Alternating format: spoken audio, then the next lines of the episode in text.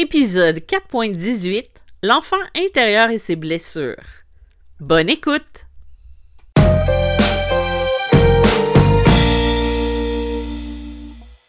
Bonjour et bienvenue dans ce nouvel épisode de Médium spirituel. Mon nom est Isabelle B. Tremblay. Je suis auteure, médium, conférencière et enseignante spirituelle. Vous pouvez trouver mes livres édités en librairie sous les titres de Médium malgré moi, Passeur d'âme et Les chemins de l'âme. J'ai aussi deux recueils de messages d'anges et de défunts dans deux livres disponibles sur Amazon, Messages de l'univers et Messages célestes.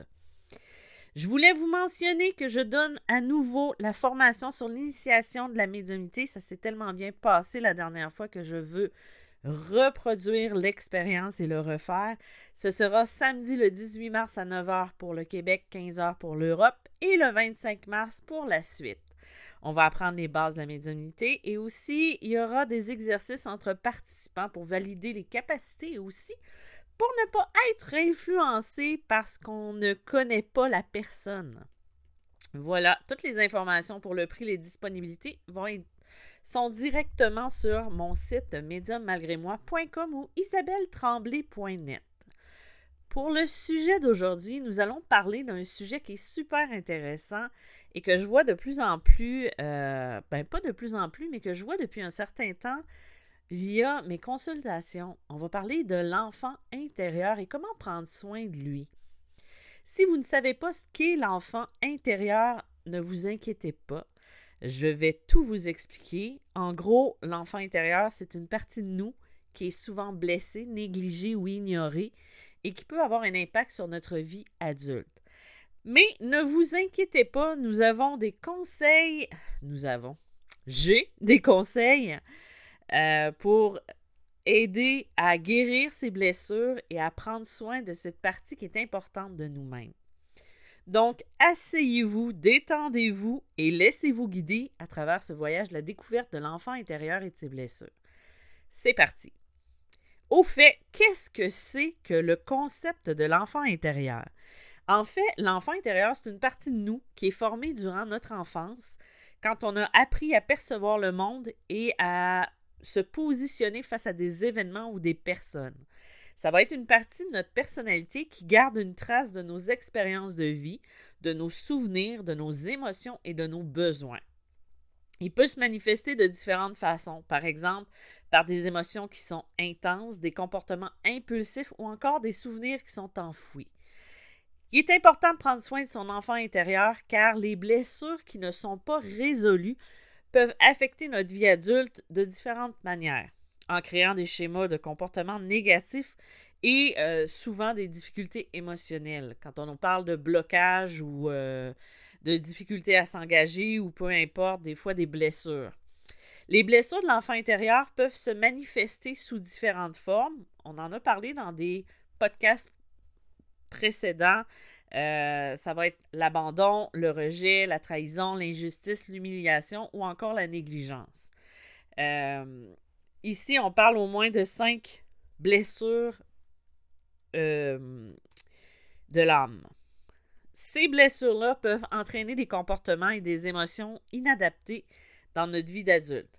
Par exemple, un enfant qui a, souffert de, négligence va avoir du mal à exprimer ses besoins et à demander de l'aide, ce qui peut se traduire en tant qu'adulte par une tendance à se dévaloriser ou à se surcharger de travail pour obtenir de la reconnaissance.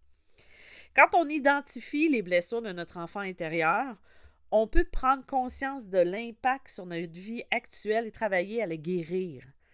Euh, dans ce qu'on va parler prochainement, on va aborder les différentes approches pour guérir les blessures de l'enfant intérieur et ainsi retrouver un bien-être émotionnel. Dans le fond, Comment se manifestent les blessures dans notre vie? Les blessures de l'enfant intérieur peuvent se manifester de différentes façons dans notre vie d'adulte.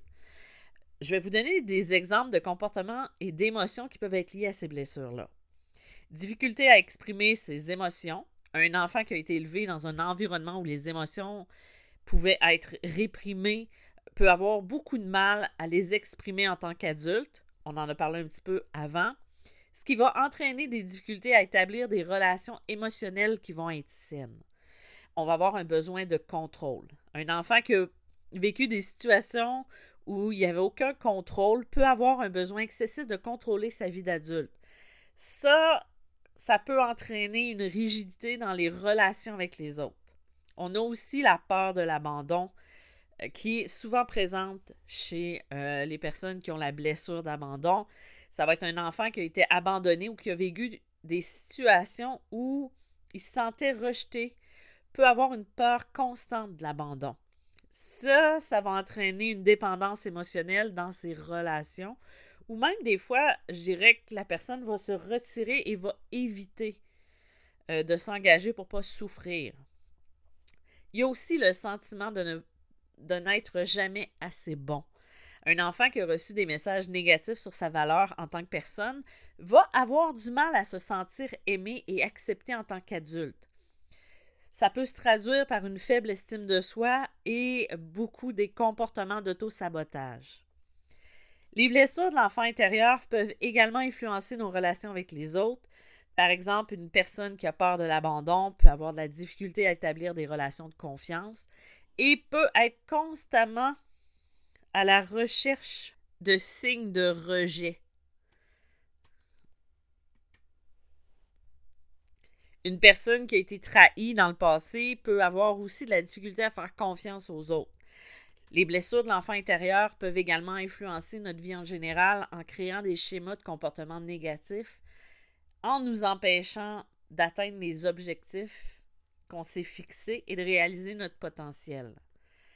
Dans le fond, c'est important de prendre conscience de l'impact des blessures de l'enfant intérieur sur notre vie d'adulte pour pouvoir les guérir et retrouver un bien-être émotionnel. Tu sais, c'est comme important parce que les blessures qu'on va porter vont influencer toute notre vie. Et c'est quelque chose qu'on peut aller voir soit en, connexion avec un, médium ou euh, en thérapie aussi. Mais après ça, en mettant des mots sur ces blessures-là, on va pouvoir aller de l'avant et aller chercher les outils qui vont nous permettre d'aller guérir ces blessures-là. Maintenant qu'on a compris qu'est-ce que c'est que l'enfant intérieur et comment les blessures peuvent affecter notre vie, on va regarder comment on peut guérir ces blessures-là. Il existe différentes approches pour travailler sur l'enfant intérieur. Il y a chacune de ces approches-là peut être adaptée en fonction de la personne qu'on est et de nos besoins. Il n'y a pas une méthode qui est meilleure qu'une autre. Ça dépend de la façon qu'on l'approche puis de la façon qu'on veut le faire aussi. Il y a, c'est sûr qu'il y a la méthode traditionnelle qu'il faut peut-être aller voir en premier, qui est la psychothérapie. La psychothérapie va aider à explorer les blessures de l'enfant intérieur en profondeur, à les comprendre, à les guérir aussi. Il y a les approches de, thérapie qui vont être les plus couramment utilisées pour travailler sur son enfant intérieur, va être la thérapie psychodynamique et la thérapie de l'attachement. Euh, lors de thérapie, peut être un moyen efficace pour explorer les émotions de l'enfant intérieur et exprimer les sentiments qui peuvent être difficiles à mettre en mots. Euh, il y a la méditation. La méditation peut aider à calmer l'esprit et à se connecter avec son enfant intérieur. En méditant régulièrement, on peut prendre conscience de nos émotions et les accueillir avec bienveillance.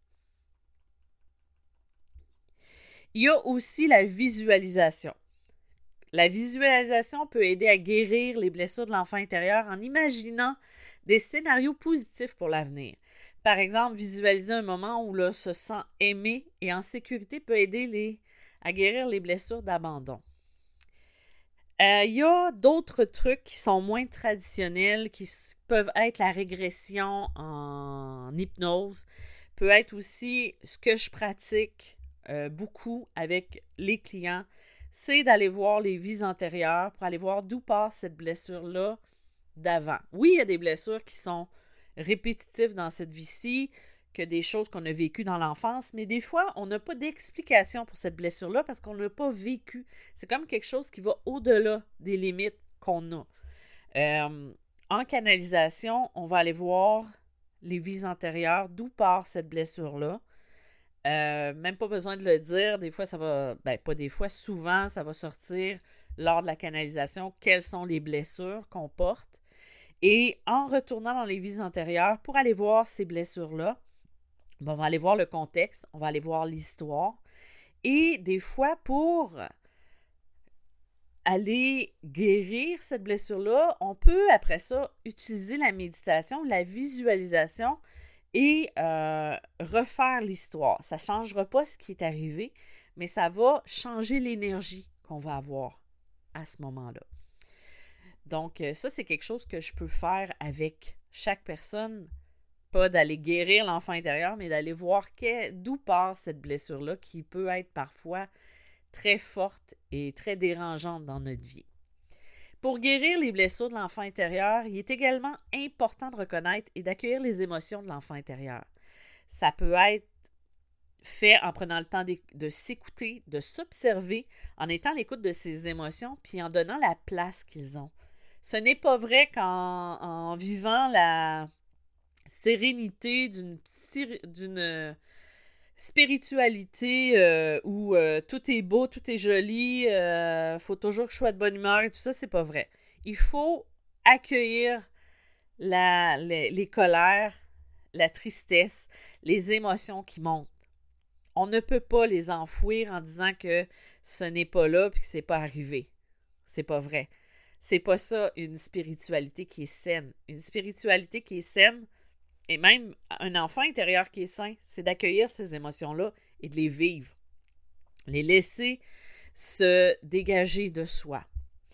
Il est également important de dialoguer avec son enfant intérieur et de lui apporter ce qu'il a besoin pour guérir. Ça peut inclure des, messages d'amour, d'acceptation, des moments de jeu, de créativité, ou même des fois, simplement des moments de calme et de sécurité. C'est de prendre le temps avec cet enfant-là, de jouer avec lui, de, retourner au petit garçon ou à la petite fille qu'on a été. Des fois, on l'oublie avec la vie d'adulte, les responsabilités. On ne prend plus le temps ou on ne prend pas assez le temps d'accueillir l'être qu'on est aujourd'hui. En fin de compte, guérir les blessures de l'enfant intérieur, ça va être un processus qui peut être difficile et douloureux, mais ça peut également être quelque chose qui va être libérateur et transformateur. Quand on prend le temps de travailler sur notre enfant intérieur, on peut retrouver un bien-être émotionnel et des relations qui vont être plus, plus saines et plus épanouissantes. Donc, à cette heure, en bon québécois, à cette heure qu'on a exploré différentes façons de guérir les blessures de l'enfant intérieur, on va regarder pour des conseils pratiques pour prendre soin de notre enfant intérieur au quotidien. Parce que oui, c'est bien beau. On a pris le temps de, de, j'allais dire de corriger, ce n'est pas le bon mot.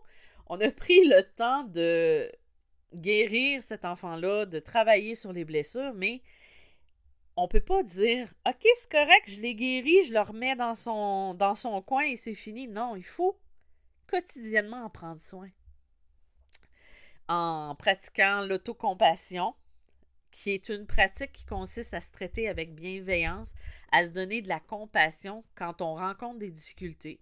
Ça peut être d'inclure de se donner des paroles de réconfort, de se donner du temps pour se reposer, de se donner de l'affection et de la tendresse aussi. Quand on est aimable envers soi-même, on nourrit son enfant intérieur puis on l'aide à se sentir en sécurité et aimé. Bref, c'est à l'intérieur de soi qu'on va trouver la source ou la sécurité. Quand on se connecte à ses passions, c'est euh, c'est quelque chose qui peut aussi aider à prendre soin de notre enfant intérieur. Parce que l'enfant intérieur va être souvent associé à la spontanéité et à la créativité. Quand on se reconnecte à ses passions, à ses centres d'intérêt, ben, ça peut nous aider à nourrir l'enfant intérieur en nous, à retrouver un sentiment de joie, d'émerveillement, euh, juste en prenant le temps de faire des activités qu'on aime, euh, que ce soit la peinture, la musique, la danse, le chant. Euh, ça peut être un sport aussi, ça peut être de lancer le ballon, de jouer au tennis, peu importe. C'est aussi se faire plaisir. En prenant soin de son enfant intérieur, on peut également passer par le fait de se faire plaisir Ça peut inclure de se faire un petit plaisir comme un, bon repas, un massage, un moment de détente. Se faire plaisir, ça peut aussi aider à nourrir son enfant intérieur et à retrouver un sentiment de bien-être. Moi, par exemple, petite tranche de vie, euh, il y a des moments où mon plaisir à moi, c'est de prendre une heure, une heure et demie à me faire des sushis toute seule puis j'entends déjà les gens, ouais, mais elle fait ça toute seule. Je le fais toute seule parce que c'est un moment à moi de moi. Et euh, j'ai du plaisir à le faire. Pour une fille qui aime pas faire de la cuisine, ben, c'est un moment vraiment que je fais pour moi. Pour euh, euh, adoucir peut-être un moment de stress ou quoi, mais je sais que quand je fais ça, je pense à rien, puis je me reconnecte à la petite fille qui est en moi. Fait que trouvez des choses comme ça qui vous font du bien. Intégrer la guérison de l'enfant intérieur dans sa vie de tous les jours. Ça, c'est un autre truc qu'on peut faire. Euh, il est important d'intégrer cette guérison-là de l'enfant dans notre quotidien. Ça peut inclure de prendre le temps de dialoguer avec son enfant intérieur. Ça peut être de lui dire, ben, je sais que tu es là, que tu as de la peine, mais ensemble, on va guérir, on va trouver qu'est-ce qui va pas. Euh, ça peut être de se connecter aussi à ses émotions, de pratiquer des exercices de méditation, de visualisation régulièrement, un peu comme ce que j'ai parlé un petit peu plus tôt. En intégrant la guérison de l'enfant intérieur dans sa vie de tous les jours, ben, on peut nourrir son enfant intérieur et l'aider à se sentir en sécurité et aimé. En prenant soin de notre enfant intérieur, ben, en fait, on peut retrouver un sentiment de bien-être émotionnel et améliorer nos relations avec les autres. Quand on pratique l'autocompassion en se reconnectant à ses passions, en se faisant plaisir, en intégrant la guérison de l'enfant intérieur dans sa vie de tous les jours, ben on peut aider son enfant intérieur à guérir et à se retrouver et à retrouver un sentiment de joie et d'émerveillement. On parle depuis tout à l'heure de l'enfant intérieur, mais euh, la médiumnité, l'enfant intérieur, il y a un lien aussi. Il y a certaines personnes qui ont des capacités médiumniques qui peuvent être particulièrement connectées à leur enfant intérieur. En fait, l'enfant intérieur va être souvent associé à la spontanéité, à la créativité, à l'intuition, des, qualités qu'on va retrouver aussi beaucoup chez les médiums. Ça peut être particulièrement important de prendre soin de l'enfant intérieur quand on est médium pour maintenir une connexion avec notre intuition et euh, avec nos dons, avec nos capacités. Quand on prend soin de l'enfant intérieur, on peut également renforcer la confiance qu'on a en soi et la capacité de faire confiance à notre intuition. Mais euh, ça, ça revient souvent à ce que je dis. Il faut, quand on veut développer ses capacités médiumniques, il faut travailler sur soi. C'est non négociable. Parce que plus on travaille sur soi, plus on s'ouvre à notre capacité, à nos intuitions. Par contre, il est important de noter que les capacités qu'on va avoir peuvent euh, aussi lier à des blessures de l'enfant intérieur. Par exemple, une personne qui a vécu un traumatisme dans son enfance va peut-être développer des capacités pour compenser cette blessure-là. Dans ce cas-là, peut être ça peut être particulièrement important de travailler sur la guérison de l'enfant intérieur pour ne pas être trop influencé par cette blessure quand on le pratique avec des clients. C'est pour ça que je dis que le travail sur soi est important parce que quand on a une personne devant soi, quand on transmet, on canalise, il ne faut pas être influencé par nos propres blessures parce que la personne qui est devant nous, elle n'a pas le même historique que nous. Dans le fond, les médiums vont devoir prendre soin de leur enfant intérieur pour maintenir une connexion à l'intuition, à nos dons. Mais il est important aussi de travailler sur la guérison de l'enfant intérieur pour ne pas être influencé. Donc voilà. J'espère que ça a été constructif, que ça a été un épisode que vous avez aimé. Euh, j'ai essayé d'englober le sujet de différentes façons. J'ai quand même parlé beaucoup beaucoup, beaucoup. Euh, on a vu que l'enfant intérieur, c'est une part de nous qui peut être blessée par des événements du passé. Ça peut même venir d'un autre passé antérieur. Mais c'est possible de prendre soin de cette partie-là pour guérir et retrouver un bien-être en soi. On a vu qu'il existe différentes approches pour guérir les blessures de l'enfant intérieur, comme la psychothérapie, l'art-thérapie, la méditation, la régression dans les vies antérieures, la visualisation, mais euh, on a aussi des conseils, tu sais, je vous ai partagé aussi des conseils pour prendre soin de votre enfant intérieur au quotidien. J'espère que cet épisode-là vous aura été utile. Ça va vous encourager à poursuivre le travail sur votre enfant intérieur. Euh, le travail, il faut sûrement pas l'oublier que c'est un travail qui peut être parfois ardu, difficile, mais que c'est aussi très gratifiant et que ça peut nous permettre de retrouver une plus grande paix intérieure. Je vous remercie encore une fois d'être présent.